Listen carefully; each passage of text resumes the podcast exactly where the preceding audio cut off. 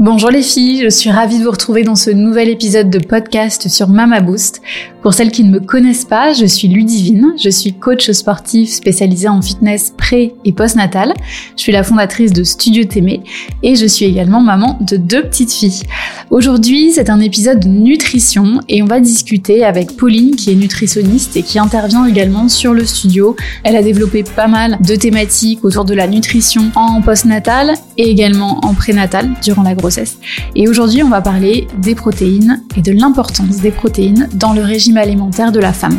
Donc je ne vous en dis pas plus et je vous invite à écouter l'épisode du jour. Bonne écoute. Bonjour Pauline, je suis ravie de te retrouver euh, sur le podcast. On a l'habitude euh, normalement de papoter ensemble via des masterclass sur, euh, sur Studio Témé. Mais aujourd'hui, euh, on, se, voit toutes les deux, on papote toutes les deux euh, en podcast euh, sur un sujet qui, moi, me passionne et qui est, je pense, qui va sans doute passionner nos auditrices, qui est l'importance des protéines dans le régime alimentaire des femmes. Donc, euh, Pauline, je te propose aujourd'hui de te poser plein de questions pour qu'on devienne incollable sur euh, les protéines et qu'on et surtout qu'on puisse euh, nous agir au mieux après dans notre quotidien euh, et pouvoir faire les bons choix pour que ça puisse soutenir notre forme et notre santé dans notre quotidien de femme, que ce soit pendant la grossesse, en postnatal ou également dans une vie euh, de maman active avec des enfants un petit peu plus âgés, avec euh, pourquoi pas des objectifs également de perte de poids en fonction euh, en fonction des femmes. mais voilà, on va essayer de couvrir un maximum de sujets. Donc, dans un premier temps, Pauline, je vais te présenter, je vais te proposer de te présenter pour celles qui ne te connaissent pas encore. Très bien. Donc, je m'appelle Pauline Fernandez. Je suis diététicienne depuis plus de 12 ans à Toulouse et euh, un peu partout dans le monde grâce à la visio. Je suis également maman de trois enfants, deux grands ados et une petite fille de deux ans. Et donc, j'accompagne au quotidien des gens, des enfants et des adultes, notamment des femmes, à prendre soin d'eux à travers une alimentation équilibrante donc moi, ce que j'appelle une alimentation équilibrante, c'est une alimentation qui va à la fois nourrir le corps, mais aussi le cœur avec tout l'aspect émotionnel et aussi l'esprit. Donc j'apprends à mes patients notamment à flexibiliser leur alimentation, à faire le point sur euh, leurs croyances, sur les règles qui peuvent s'imposer au quotidien pour euh, qu'ils construisent finalement l'équilibre qui leur correspond. Alors, pour commencer et rentrer dans le vif du sujet, est-ce que tu pourrais nous expliquer simplement ce que sont les protéines et quels sont leurs rôles dans notre santé et notre forme au quotidien? Tout à fait. Alors, les protéines, ça fait partie des trois, ce qu'on appelle des macronutriments, qui en fait finalement sont de grosses molécules qui apportent de l'énergie. Donc, les trois macronutriments, ce sont les protéines, les glucides et les lipides. Et en termes d'apport d'énergie, un gramme de protéines apporte à peu près 4 kilocalories à notre corps. Euh, les protéines sont des chaînes de molécules qu'on appelle des acides aminés. Donc il existe plus de 20 acides aminés euh, dans notre corps, euh, certains que le corps sait fabriquer et d'autres que le corps ne sait pas fabriquer, donc qui devront être apportés par l'alimentation. C'est ce qu'on appelle les acides aminés essentiels. Les protéines vont avoir plusieurs rôles. Un rôle qui est plutôt connu, c'est la structure et le renouvellement de la masse musculaire. Mais ça permet aussi le renouvellement des cheveux, des ongles, de nos os, de notre peau. Elles jouent un rôle aussi dans la contraction musculaire. Elles ont un rôle aussi euh, donc d'énergie comme on en a parlé. Ce rôle énergétique, en fait, cet apport en protéines va être important parce que quand on mange des protéines, les protéines ont plutôt la vocation finalement d'aller être utilisé par notre corps et euh, ce n'est pas notre source d'énergie première. Notre source d'énergie première, ce sont les glucides. Mais si nous ne mangeons pas suffisamment de glucides, nous avons la possibilité d'aller puiser dans nos muscles des protéines pour produire de l'énergie. Ok. Et alors, comment on peut s'assurer que notre alimentation est assez riche en protéines au quotidien? Alors, ben, il faut y porter une attention particulière. Euh, contrairement aux glucides, si on manque de glucides, on va vraiment avoir des manques d'énergie dans la journée. Les manques de protéines, disons que les symptômes d'un manque de protéines ne sont pas spécifiques au manque de protéines. Donc, si on ne porte pas d'attention à notre consommation de protéines, il est tout à fait possible de manquer de protéines. Et c'est ce que je constate moi au quotidien pour les personnes que j'accompagne, c'est qu'il y a beaucoup de gens aujourd'hui qui ne couvrent pas leur besoin minimal en protéines. Alors, euh, il peut y avoir une histoire de coût. Hein. C'est vrai qu'aujourd'hui, euh, la vie augmente. Les aliments sources de protéines peuvent être des aliments pour certains qui coûtent un certain prix. Euh, donc, euh, l'aspect financier est quand même un des facteurs assez importants que je constate aujourd'hui chez les patients. après, il peut y avoir aussi un aspect conviction.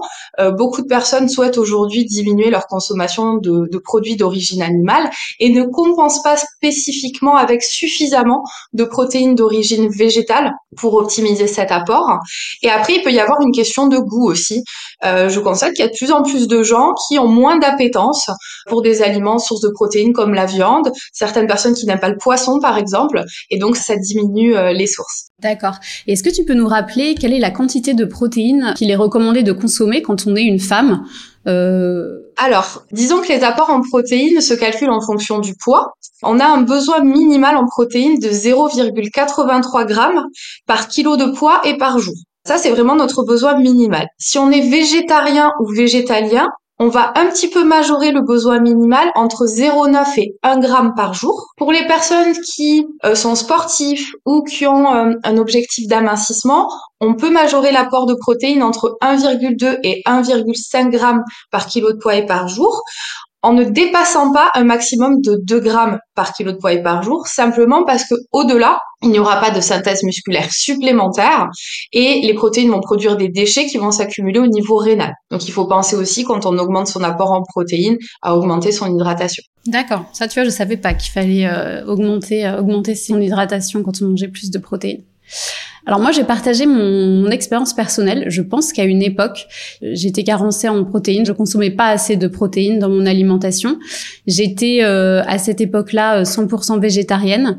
Maintenant, je suis flexitarienne. Donc là, c'est juste un partage d'expérience. C'est pas pour dire euh, le régime végétarien est, mauvais, hein, bien, bien au contraire. Mais en tout cas, moi, d'expérience, je sais que je perdais à une époque beaucoup mes cheveux.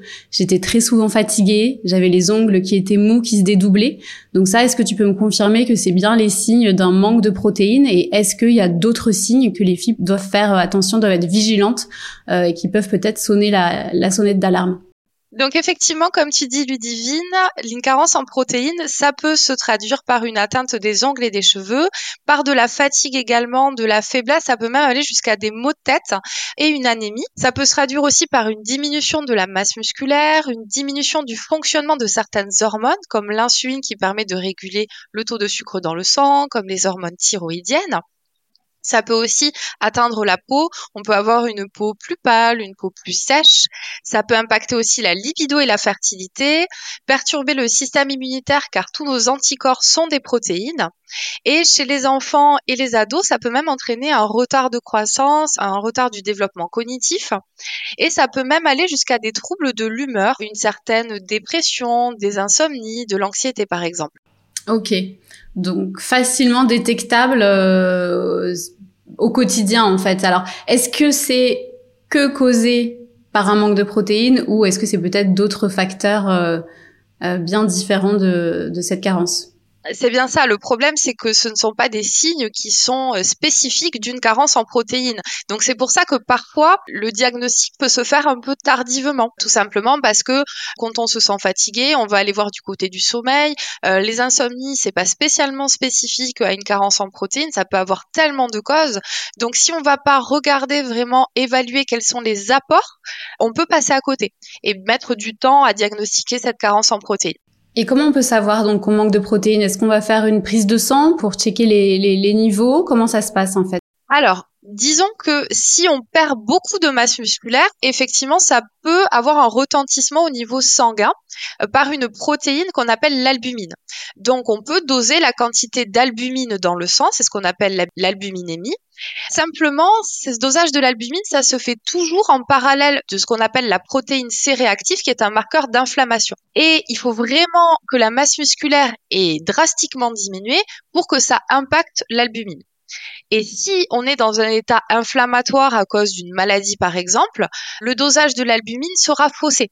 Si on est déshydraté, là aussi, comme l'albumine, c'est une protéine qui est présente dans le sang, si le volume sanguin diminue, la quantité d'albumine paraîtra plus élevée alors que c'est simplement qu'il y a moins, euh, d'eau dans le sang. Donc, l'albumine, ça peut être un marqueur sanguin, mais généralement, c'est un marqueur qui est impacté quand la carence en protéines est vraiment installée. Donc on, il y a vraiment un retentissement au niveau de la masse musculaire.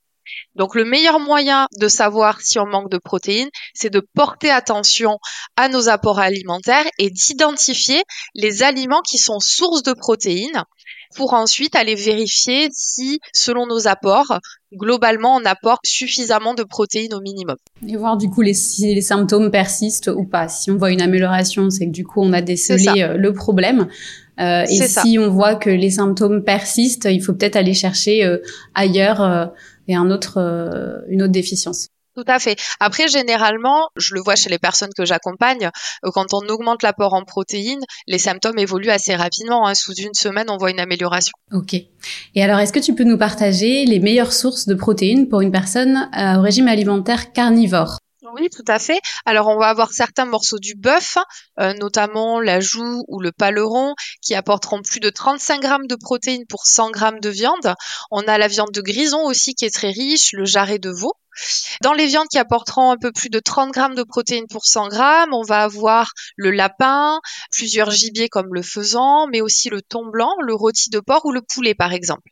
Et c'est pour ça que le poulet est en général euh, pas mal consommé par les sportifs parce que il est très riche en protéines et souvent il a un apport en matière grasse qui est parfois un peu plus bas que, que certaines viandes rouges par exemple. Ok. Et pour une personne euh, au régime végétarien ou vegan, qu'est-ce que tu peux recommander? Alors, dans les aliments, j'ai envie de dire peu transformés, on va avoir le sétan, qui est donc euh, fabriqué à base de blé ou d'épeautre, donc par contre qui contiendra euh, du gluten pour les personnes qui sont sensibles. Donc le sétan, ça apporte en moyenne 20 grammes de protéines pour 100 grammes. Après, on va avoir le tofu ferme, alors le tofu ferme apportera 15 grammes de protéines pour 100 grammes, à pas confondre avec le tofu soyeux. Le tofu soyeux qui a un apport en protéines beaucoup plus bas, on est plutôt sur 5 grammes de protéines pour 100 grammes.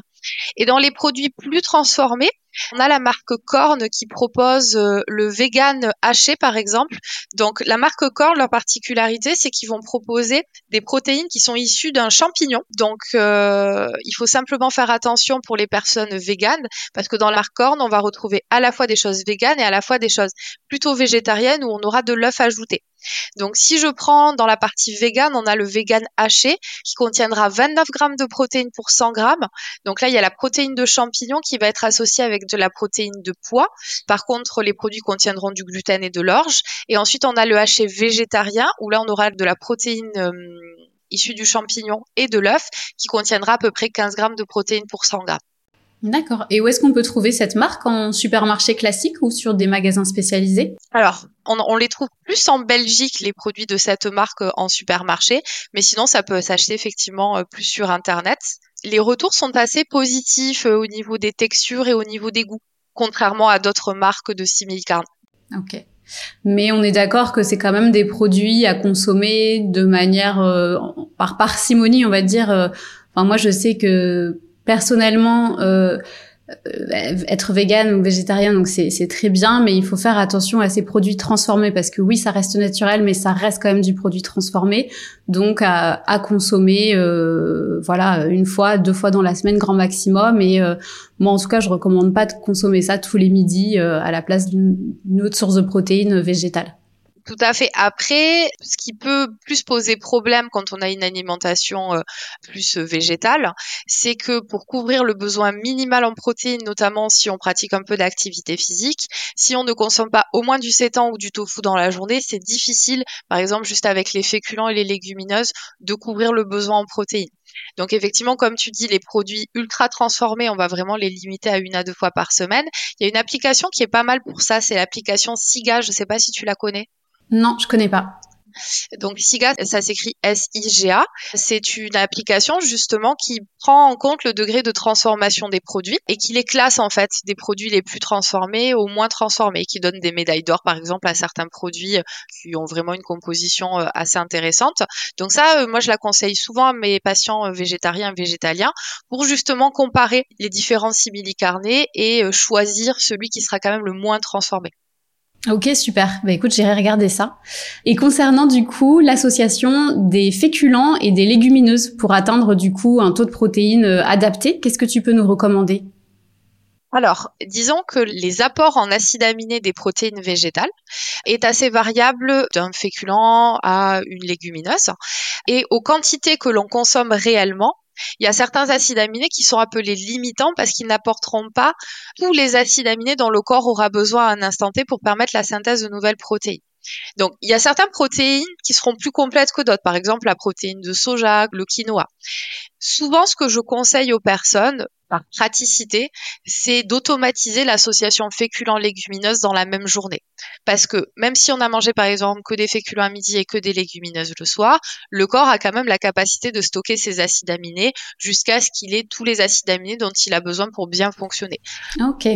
Ouais, je croyais moi, tu vois, qu'il fallait vraiment associer le féculent et la légumineuse vraiment en même temps, au même moment euh, euh, dans le repas on n'en est pas obligé. On peut le faire. On peut le faire même à l'échelle de la journée, euh, c'est suffisant. Par contre, ce qu'il faut éviter de faire, c'est faire une journée où on mange que des féculents, une journée où on mange que des légumineuses.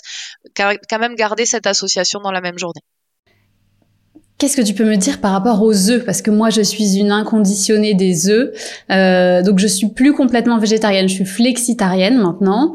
Je mange un petit peu plus de viande et comme tu disais, euh, mes choix se tournent plus vers le poulet, euh, du poulet bio, mais je consomme beaucoup d'œufs. Tu me confirmes du coup que c'est un super, une super source de protéines à incorporer dans son régime alimentaire? Oui, tout à fait. La protéine de l'œuf est très diversifiée au niveau des acides aminés, donc c'est une protéine qui est très complète, donc elle est très intéressante. Pendant longtemps, en fait, on, avait conseillé de modérer la consommation d'œufs à l'échelle de la semaine parce que l'œuf apporte du cholestérol. Et on se disait que le cholestérol alimentaire allait influencer le cholestérol sanguin. Déjà, quand on fait des dosages de cholestérol, c'est pas le cholestérol en lui-même. Ce sont des protéines qui fixent le cholestérol. Donc, il y en a deux types. Les HDL, qui sont ce qu'on appelle le bon cholestérol, en fait, qui sont les lipoprotéines qui vont permettre de transporter le cholestérol pour plutôt l'évacuer, évacuer l'excès de cholestérol. Et ensuite, il y a le LDL, appelé mauvais cholestérol, qui sont les protéines qui le fixent et qui le transportent plutôt au niveau des parois artérielles. Et on sait qu'un excès de mauvais cholestérol, ça peut favoriser les maladies cardiovasculaires. En fait, on s'est rendu compte que c'est un peu plus compliqué que ça et que le cholestérol est une molécule que naturellement on fabrique dans notre corps. Et ce qui va conditionner la répartition des bonnes ou des mauvais transporteurs de cholestérol, c'est plutôt la qualité des matières grasses que l'on consomme. Donc, si on a une alimentation suffisamment riche en matières grasses d'origine végétale, on va plutôt privilégier les bons transporteurs de cholestérol, en privilégiant notamment les matières grasses sources d'oméga 3. Donc, les oméga 3, on va les trouver par exemple dans l'huile de colza, l'huile de noix, l'huile de lin, de caméline.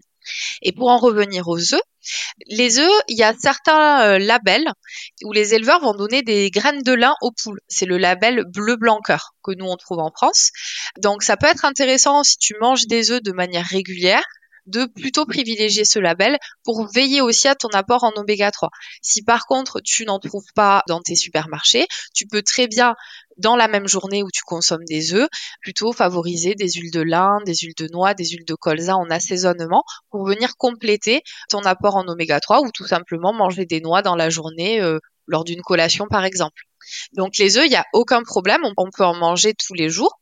Il y a certaines personnes par contre qui, il y a un côté un peu héréditaire, certaines familles qui auront des taux de mauvais transporteurs de cholestérol plus élevés ou éventuellement il faut vraiment faire de l'ajustement euh, en fonction de leur mode de vie ou peut-être pour ces personnes-là on essaiera de tempérer peut-être la consommation d'œufs mais il faut vraiment aller vérifier si ça impacte si ça augmente leur taux de LDL ou pas et ce sera surtout, je pense, dépendant de leur consommation de matières grasses végétales. Donc il y aura peut-être un ajustement à faire si dans notre famille euh, il y a des risques d'hypercholestérolémie, mais ça va vraiment être du cas par cas et à évaluer en faisant des bilans sanguins réguliers au cours de l'année en fonction des habitudes de la personne. Après, ce qui va impacter aussi le cholestérol, c'est les fibres. Si on a une alimentation suffisamment riche en fibres, les fibres ont la capacité de piéger le cholestérol pour euh, mieux réguler en fait le cholestérol dans le corps. Donc ça va aussi être dépendant de, la richesse en fibres de l'alimentation. Ok. Et pour euh, des recommandations, par exemple, pour commencer euh, la journée avec des protéines, moi j'ai l'habitude de soit me faire une omelette sucrée ou salée. Combien d'œufs tu recommanderais, toi, mettre dans son omelette? Moi, je sais que j'en mets souvent deux complets et euh, un blanc d'œuf supplémentaire parce que j'ai toujours en tête que trois jaunes d'œufs, du coup, euh, ça fait peut-être un petit peu beaucoup. Qu'est-ce que tu pourrais nous recommander? Alors, ça dépend de la taille des œufs. Si tu choisis des gros œufs, Deux gros œufs, c'est suffisant. Maintenant, si tu choisis plutôt des œufs moyens, ce qu'on trouve de manière le plus répandue dans nos supermarchés, tu peux même monter jusqu'à trois. Alors effectivement, la partie jaune de l'œuf est un petit peu plus grasse. J'ai envie de dire, tout dépend de tes apports alimentaires euh, du reste de la journée. Si t'as pas une alimentation spécifiquement grasse, tu peux manger euh, trois œufs entiers euh, sans problème au petit déjeuner. Ok, d'accord. Et j'aimerais revenir euh, également sur la consommation de soja, tout ce qui est euh, du coup tofu, tempeh. On entend euh, beaucoup parler bah, d'une surconsommation, enfin des impacts négatifs que peuvent avoir du coup le soja sur sur notre système hormonal. Est-ce que tu pourrais nous, nous parler un petit peu de ça et quel est ton avis? Alors, en fait, je mange du côté de l'avis de nos instances, notamment l'ANSES qui a sorti un rapport dessus il y a quelque temps. En réalité, on se rend compte que les molécules dont on ne sait pas vraiment l'impact que ça aura sur le long terme, ce sont les isoflavones au niveau du soja. Et on se rend compte surtout que d'un produit à l'autre, la teneur en isoflavones est très variable. Donc en fait, on ne peut pas savoir à l'avance parce qu'en plus ce n'est pas, ça ne fait pas partie euh, des mentions euh, sur les étiquetages des produits. On ne peut pas savoir exactement quelle teneur en isoflavone aura tel ou tel produit. Et même on se rend compte que dans une même gamme de produits, il peut y avoir des variations. Les recommandations, c'est 1 mg d'isoflavone par kilo de poids et par jour, mais comme on ne peut pas savoir réellement les apports, moi souvent ce que je conseille, c'est un produit à base de soja par jour.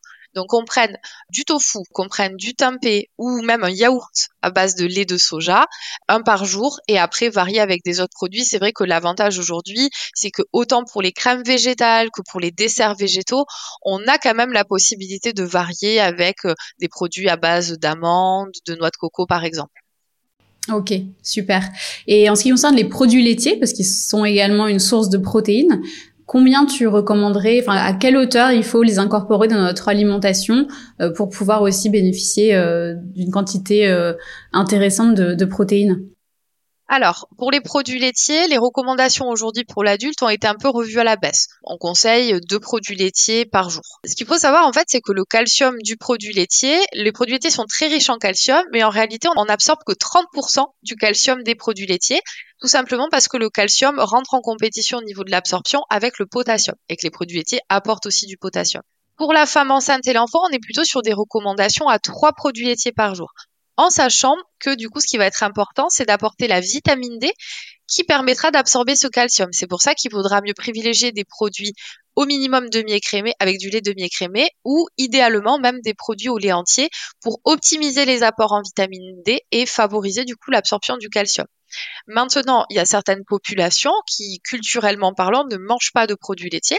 Donc si on ne mange pas de produits laitiers, on peut apporter le calcium par d'autres aliments, notamment par euh, les légumes à feuilles comme les blettes, les épinards, par les eaux minérales aussi.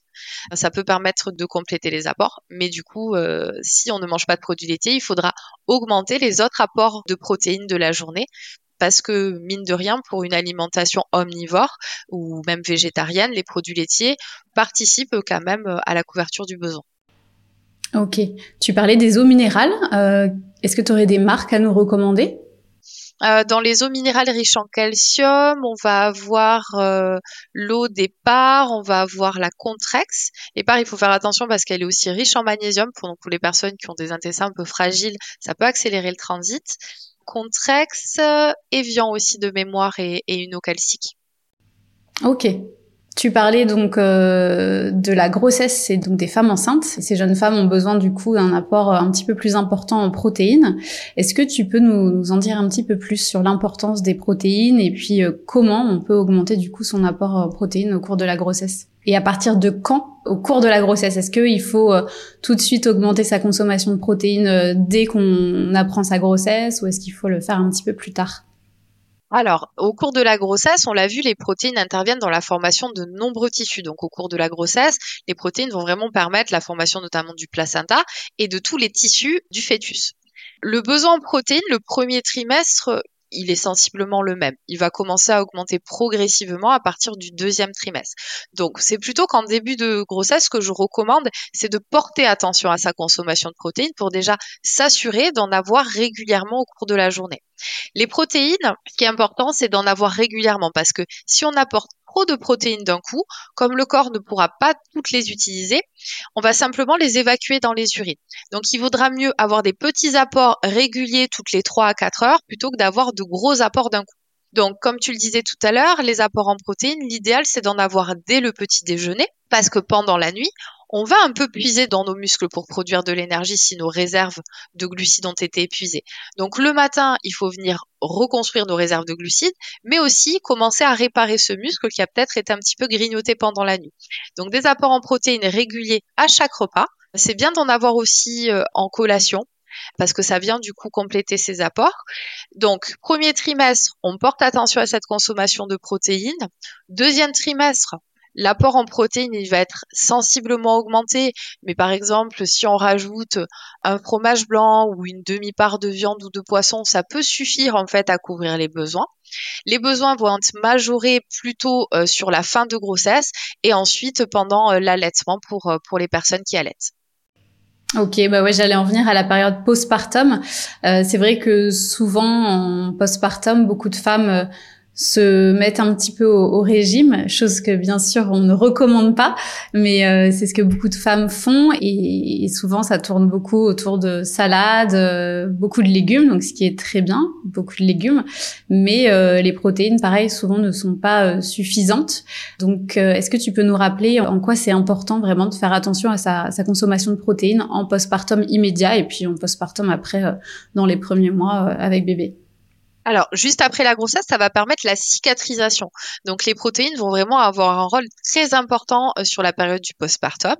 Et ensuite, au moment de l'allaitement, l'apport en protéines, pour te donner un repère, pour une personne qui a un poids entre 60 et 70 kg, on a un besoin majoré de 15 à 20 grammes par jour. Donc, ça fait l'équivalent euh, de deux gros œufs ou d'une part euh, de viande ou de poisson, par exemple. Donc c'est un apport qui est non négligeable.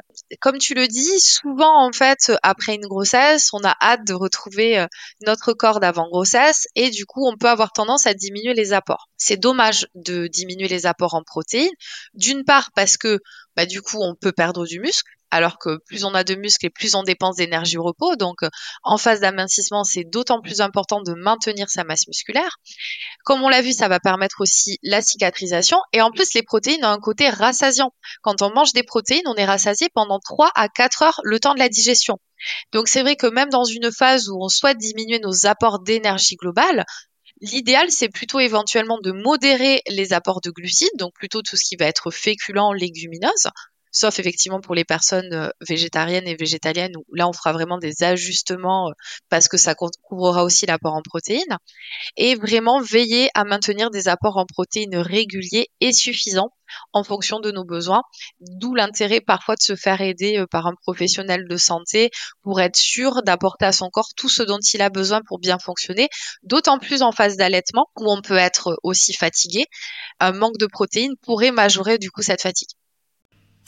Et alors, pour être euh, un petit peu plus concret, pour que les, jeunes femmes qui nous écoutent puissent euh, se dire, OK, là, euh, concrètement, c'est telle quantité qu'il me faudrait. Alors, j'ai bien compris que ça allait varier en fonction du poids de la jeune femme, mais on peut partir euh, sur un exemple d'une journée dans une assiette d'une jeune femme qui a 32 ans, qui est maman d'un enfant de 1 an, qui veut rester en forme au quotidien, qui veut avoir de l'énergie, qui veut perdre 3 kilos résistant à la suite de sa grossesse et qui pratique entre 2 à 3 séances de renforcement musculaire par semaine. À quoi pourrait ressembler une journée idéale dans mon assiette pour cette jeune femme? Alors, ce qui va être important déjà, c'est de savoir le poids de cette personne. Donc, on était parti de mémoire sur un poids de 60 kg, parce que c'est ça qui va nous permettre de calculer son besoin en protéines. Donc, cette maman, elle est plutôt sédentaire, donc ça veut dire qu'elle est assise plus de 7 heures par jour. Pour être une sédentaire active, il faudrait qu'elle pratique 3h30 d'activité physique par semaine. Donc là, si elle fait deux séances de renforcement musculaire, elle reste quand même plutôt sédentaire. Maintenant, elle a quand même un objectif d'amincissement. Donc ça veut dire qu'on va avoir plutôt tendance à majorer un petit peu son apport en protéines. On va plutôt cibler un apport de 1,2 g par kilo de poids et par jour parce que même si elle est sédentaire, comme elle a quand même une activité musculaire et qu'elle souhaite perdre du poids, on aura tendance à peut-être donner un peu plus de protéines pour éviter qu'elle perde du muscle. Parce que ben, moins on sollicite notre muscle et plus on peut perdre de masse musculaire. Donc euh, si elle, pèse 60 kg et que du coup elle a un apport à 1,2 grammes de protéines par kilo de poids et par jour, ça, lui, ça veut dire qu'il lui faut 72 grammes de protéines par jour. Donc j'ai pris euh, certaines recettes sur le studio, comme ça les mamans pourront les trouver plus facilement. Donc par exemple, au petit déjeuner, on pourrait lui proposer un thé avec un bol cake. Un bol cake, généralement, en termes de constitution, ça va apporter un œuf et un minimum de 30 grammes de flocons d'avoine. Donc là, on est sur un apport minimal de 10 grammes de protéines. Pour les personnes qui mangent plus de flocons d'avoine, bien sûr, ce sera majoré. Ensuite, on pourrait proposer au niveau du déjeuner la recette de tarte saumon brocoli qui est sur le studio avec une salade verte, ce qui permettrait d'apporter 20 grammes de protéines par portion. On pourrait compléter avec un fromage blanc et une compote de pommes et rajouter quelques amandes qui apporteront et des matières grasses et un petit peu de protéines. Donc là, ce qui nous apporterait 10 grammes de protéines supplémentaires.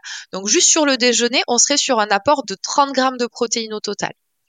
En collation, on pourrait proposer une banane avec euh, une poignée de noix. Une poignée de noix, c'est à peu près 20 grammes. Les noix qui auront la particularité d'être riches en oméga 3 notamment et qui apporteront quand même 5 grammes de protéines. Et l'avantage en plus des noix en collation, c'est que cet apport en matière grasse et en protéines ralentira l'absorption du sucre de la banane, donc on se sentira rassasié plus longtemps que si on avait mangé une banane toute seule. Et au dîner, on pourrait par exemple choisir le potage de lentilles corail et carottes au cumin euh, dans la recette et sur le studio qui va apporter en moyenne 18 grammes de protéines selon la portion consommée.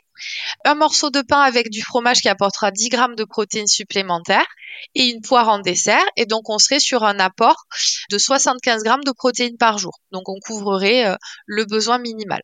En fait, ce qu'il faut veiller, c'est vraiment à chaque repas d'avoir des sources de protéines diversifiées. Donc c'est vrai que si on suit les recommandations du plan national nutrition santé, avoir un produit laitier midi et soir, ça va nous apporter entre 5 et 8 grammes de protéines selon euh, le produit laitier que l'on prend, le yaourt étant un peu moins protéiné par exemple que le fromage blanc. Veillez à avoir un apport soit de viande, poisson ou œuf, soit cette association féculents-légumineuses dans la même journée, en sachant que les légumineuses, pour une même quantité, seront un petit peu plus riches en protéines. Une portion de 100 grammes de légumineuses, ça apporte 8 grammes de protéines à notre corps, comme le fromage blanc, alors qu'une portion de féculents, ça apporte 5 grammes de protéines, plutôt comme le yaourt. Ok. En ce qui concerne le yaourt, moi, je, fais attention à ma, consommation de produits laitiers et je privilégie plutôt les yaourts au lait de chèvre, au lait de brebis. Est-ce qu'il y a une différence en termes de, protéines sur du lait de vache ou du lait de chèvre ou de brebis?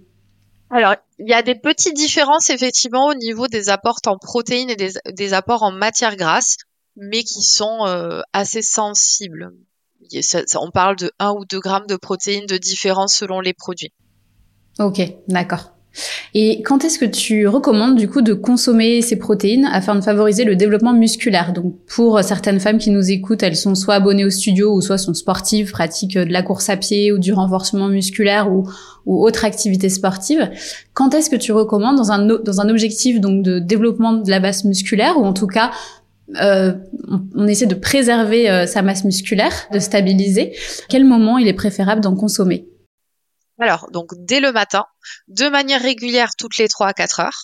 Et ensuite, ça va dépendre à quel moment on s'entraîne. Quand on s'entraîne, si notre dernier repas remonte à plus de 2 heures et demie, il y a des chances que déjà nos réserves de glucides ne soient peut-être pas suffisantes pour permettre de couvrir euh, le besoin en énergie lié à l'activité physique et du coup qu'on aille beaucoup plus vite puiser dans nos muscles.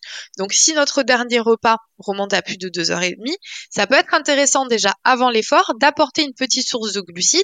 Ça peut être tout simplement un fruit pour ralentir le moment où pendant l'effort on ira puiser dans le muscle. Et ensuite, après l'effort, on a ce qu'on appelle une fenêtre métabolique de trois heures où le but c'est de reconstituer les réserves de l'organisme. Et on se rend compte que plus tôt on apporte des protéines après l'effort et mieux la synthèse musculaire se fait. Donc tout va dépendre finalement de quand arrivera le prochain repas. Si par exemple je m'entraîne, je finis de m'entraîner à 17 heures et que mon prochain repas ne sera qu'à 20 heures, ça peut être intéressant en récupération d'avoir une source de protéines. La protéine laitière est une protéine qui est très efficace pour la resynthèse musculaire. C'est celle qu'on retrouve d'ailleurs dans les poudres de protéines pour sportifs. Donc par exemple en récupération, ça peut être un bol de fromage blanc avec un fruit parce que les glucides favorisent l'absorption des protéines et ensuite on mange à 20 heures. Ou alors si par exemple je finis de m'entraîner à 19 heures et que je mange à 20 heures, ben là du coup je peux attendre pour avoir mon apport de protéines au cours du repas. Donc au niveau de l'entraînement, essayez d'avoir des apports, des réserves de glucides suffisantes quand on s'entraîne pour ralentir le moment où on va puiser dans nos muscles et avoir des protéines en récupération, idéalement au plus proche de la fin de l'activité physique et à ajuster en fonction du coup de nos horaires de repas. Ok, c'est très clair. Et est-ce qu'il y a des risques de consommer trop de protéines? Tu en as parlé un petit peu au début, mais est-ce qu'il y a vraiment des choses euh, auxquelles il faut faire attention et qui peuvent vraiment être euh, au détriment de notre santé? On se rend compte que au-delà des 2 grammes, déjà il n'y a pas d'intérêt pour le corps de consommer autant de protéines et qu'effectivement ça va produire des déchets qui vont s'accumuler au niveau rénal. Donc il faudrait vraiment en consommer plus de 2 grammes par jour et de manière répétée pour que ça puisse impacter le rein. Mais sur le long terme, ça pourrait impacter effectivement le fonctionnement du rein, notamment si on ne boit pas suffisamment. Ouais. Recommandation euh, d'hydratation euh, selon toi, Pauline, que tu recommandes? On a fait sur le studio un document à ce sujet. Le besoin minimal d'hydratation, c'est 35 ml par kilo de poids et par jour en sachant que sur ce besoin total, il y a une partie qui sera apportée par l'eau des aliments, une partie par l'eau des boissons. Donc on n'a pas besoin de consommer avec l'eau des boissons cette totalité. Maintenant, l'eau apportée par les aliments, elle peut être très variable d'une personne à l'autre, selon notamment notre consommation de fruits et de légumes. Donc, en moyenne, on estime qu'il y a entre 500 ml et 700 ml apportés par l'eau des aliments et le reste apporté par les boissons. Donc, il y a cette recommandation générale d'un litre et demi à deux litres, mais tout va dépendre du poids. Des personnes qui ont des petits poids qui pèsent entre 50 et 55 kilos n'arriveront jamais à boire 2 litres d'eau par jour et c'est normal parce que leur besoin total est déjà en dessous. Donc ça peut être intéressant de vraiment calculer quel est son besoin réel. Et il y a un document à disposition sur le sur le studio sur l'hydratation justement pour pouvoir, en fonction de ce que l'on consomme, ajuster notre hydratation. Après, un moyen très simple de savoir si on s'hydrate bien, c'est la couleur de nos urines. Le matin, nos urines sont plus concentrées, plus foncées parce qu'on s'hydrate peu la nuit. En journée, l'idéal, c'est qu'elles soient jaunes très claires, voire translucides. Ça, c'est un bon moyen, à chaque fois qu'on va aux toilettes, de surveiller la couleur pour si les urines sont un peu plus concentrées, boire davantage dans les heures qui suivent pour réguler sur les prochaines urines. Ok. Et aussi un autre moyen, euh, nous qui faisons attention à notre peau euh, vieillissante avec les années, c'est vrai que la déshydratation, le manque d'eau impacte directement la qualité de notre peau.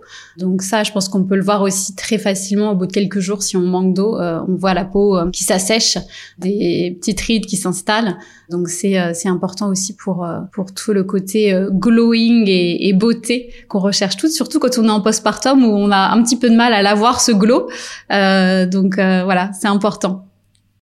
Et même sur la fatigue dont on parlait tout à l'heure, euh, un des premiers signes de déshydratation, c'est la fatigue. Donc ça peut euh, ça peut être intéressant de porter attention à son hydratation, d'autant plus quand on est fatigué, pour s'assurer que c'est pas lié à de la déshydratation.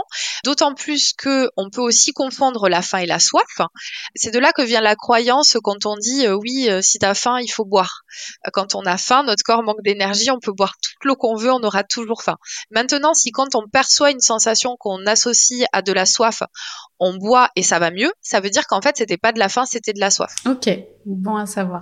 Et c'est vrai que parfois avec la fatigue, comme on peut aussi avoir davantage d'appétit, euh, ça peut être intéressant de vérifier qu'on manque tout simplement pas d'hydratation. Super.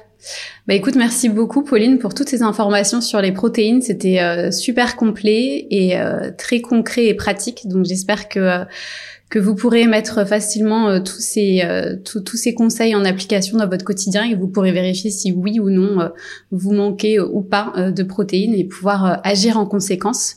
Avant de finir le Alors, je me permets juste de rajouter un petit une petite précision pour les personnes qui pensent manquer de protéines ou qui auraient des difficultés à couvrir leurs besoins en protéines. On trouve dans le commerce des poudres de protéines à base de animal ou végétal, qui sont généralement des produits utilisés par les sportifs, mais maintenant on trouve de plus en plus de marques qui sont plutôt clean en termes de composition, dans le sens où il va pas y avoir beaucoup d'additifs. Euh, je pense par exemple à une marque qui s'appelle Alter Nutrition ou ProAlp, qui sont des protéines du coup euh, alors pour nous produites en France, qui sont des protéines sans additifs, euh, sans édulcorants et qui peuvent permettre pour les personnes qui ne consomment pas assez de protéines de venir apporter une source de protéines supplémentaires. Donc ça se présente sous forme de poudre. Comme ce sont des protéines qui ne sont pas sucrées, il faut parfois rajouter soit quelque chose d'un peu sucrant, soit mixer un fruit avec. Et ça peut se, se boire du coup sous forme de shaker ou même rajouter par exemple un yaourt ou une boisson végétale. Et ça peut permettre de venir compléter ces apports en protéines. Mm-hmm. Ouais, mais voilà, comme toujours, bien faire attention d'où vient la poudre de protéines, parce qu'il y a énormément de marques disponibles sur le marché et il y a des qualités, euh, bien sûr, euh, qui varient en fonction euh, de la production de ces poudres protéinées. Il y a plein de choses, même le, le, sucre ajouté aussi dans ces poudres de protéines pour les rendre un petit peu plus gourmandes. Il faut faire attention à la composition et n'achetez pas du coup n'importe quoi comme marque. Donc je mettrai les marques que tu que tu mentionnes dans la dans la barre d'infos Ouais, et c'est surtout, il y a beaucoup aussi de poudres de protéines qui contiennent des additifs.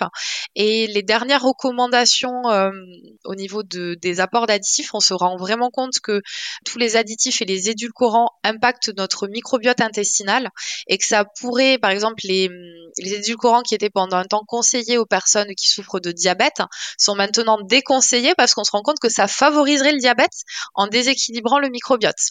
Donc vraiment, euh, ce que je conseille en tout cas à toutes les femmes qui nous écoutent, c'est éviter au maximum la consommation d'édulcorants. Il vaut mieux manger du vrai sucre en quantité modérée que de manger plein de sucre ajouté euh, sous forme d'édulcorant parce que même si ça n'a pas les calories du sucre, ça a quand même un impact euh, notable sur le fonctionnement de notre corps.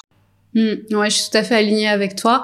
Et c'est vrai que la tendance plutôt qu'on a sur euh, bah, sur le studio et moi dans mon approche de la santé, c'est d'éviter de prendre tout ce qui est euh, produit comme ça, shake de protéines. Ça peut être bien de manière ponctuelle, mais euh, que ça rentre pas dans vos habitudes parce que rien ne remplace une alimentation variée, équilibrée avec des vrais produits non transformés. Donc ça, il faut toujours le garder en tête. Écoute, on approche du coup euh, de la fin de cet épisode, Pauline. Donc merci, merci beaucoup. Avant de finaliser, cette, euh, cette conversation, je voulais euh, savoir, là c'est une question vraiment un petit peu plus personnelle, toi qui es maman de euh, trois enfants du coup, deux ados et un, une petite fille de deux ans, je voulais savoir s'il y avait des sujets qui t'intéresseraient qu'on développe sur le podcast, des sujets qui sont liés à ta forme, à ta santé, à ta maternité et que, que tu aimerais entendre sur le studio, une problématique et pourquoi pas peut-être un ou une intervenante que, que tu aimerais entendre au micro de Mama Boost. Oui, tout à fait. Alors j'ai réfléchi. Euh, la problématique sur laquelle je me questionne pas mal en ce moment, c'est qu'on parle beaucoup d'éducation euh, positive, d'éducation bienveillante, de communication non violente. Je me suis beaucoup documentée sur le sujet et j'ai déjà, euh, avec mes ados, essayé de mettre en place des outils de communication non violente, mais parfois je me heurte en fait entre la théorie et la pratique au quotidien. Comment je fais vraiment pour me saisir de ça et le diffuser plus largement au sein de ma famille?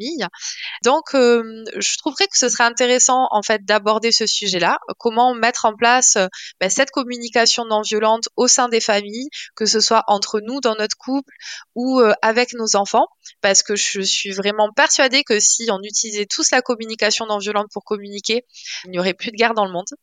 Et il y a un professionnel que j'aime beaucoup parce qu'il vulgarise énormément les choses, c'est Thomas Dansembourg. Je ne sais pas si je le prononce bien, mais j'aime beaucoup ce monsieur parce que je trouve qu'il a une, capacité à vulgariser les informations avec des exemples concrets. Et du coup, euh, ça me passionnerait euh, de l'écouter, euh, de l'écouter nous parler de ça sur le studio. Ok, bah écoute, c'est bien noté. Et puis on va on va voir ce qu'on ce qu'on va pouvoir faire pour pour développer cette thématique qui n'est pas en effet directe, qui n'impacte pas directement la forme au quotidien, mais en fait la la la paix de l'esprit parce que au quotidien quand tu arrives à avoir un foyer où euh, il y a beaucoup moins de cris, beaucoup moins de conflits, ça aide beaucoup euh, tout ce qui est régulation du système nerveux, euh, tout ce qui est stress au quotidien et qui a un impact énorme sur sur notre forme au quotidien. Donc ce serait super intéressant en effet de, de parler à ce à ce monsieur. Donc merci beaucoup pour ton partage. et puis écoute, je mettrai tous tes contacts dans le dans, le, dans la barre d'infos sous, sous le podcast pour que les auditrices puissent venir soit découvrir ton Instagram sur lequel tu partages un petit peu ou sinon voilà découvrir ton, ton cabinet sur Toulouse. Encore un grand merci Pauline et puis je te dis à très bientôt. Merci encore de m'avoir invité et à très bientôt. Voilà les filles, cet épisode est fini. J'espère qu'il vous aura plu et surtout qu'il vous aura apporté de la valeur, vous aura inspiré et vous aura donné également un nouvel élan de motivation pour prendre soin de vous. Parce que n'oubliez pas, vous êtes importante, vous êtes précieuse et vous méritez de vous sentir bien au quotidien. Maintenant, si vous avez trouvé cet épisode utile, qu'il a résonné en vous, je vous invite à laisser une note de 5 étoiles sur votre plateforme d'écoute préférée. Merci beaucoup par avance. Ça va énormément aider le podcast à être découvert par d'autres jeunes femmes qui, comme vous, cherchent à s'épanouir et à prendre soin d'elles. Encore un grand merci pour votre écoute et votre soutien. On se retrouve très bientôt pour un nouvel épisode. À très vite!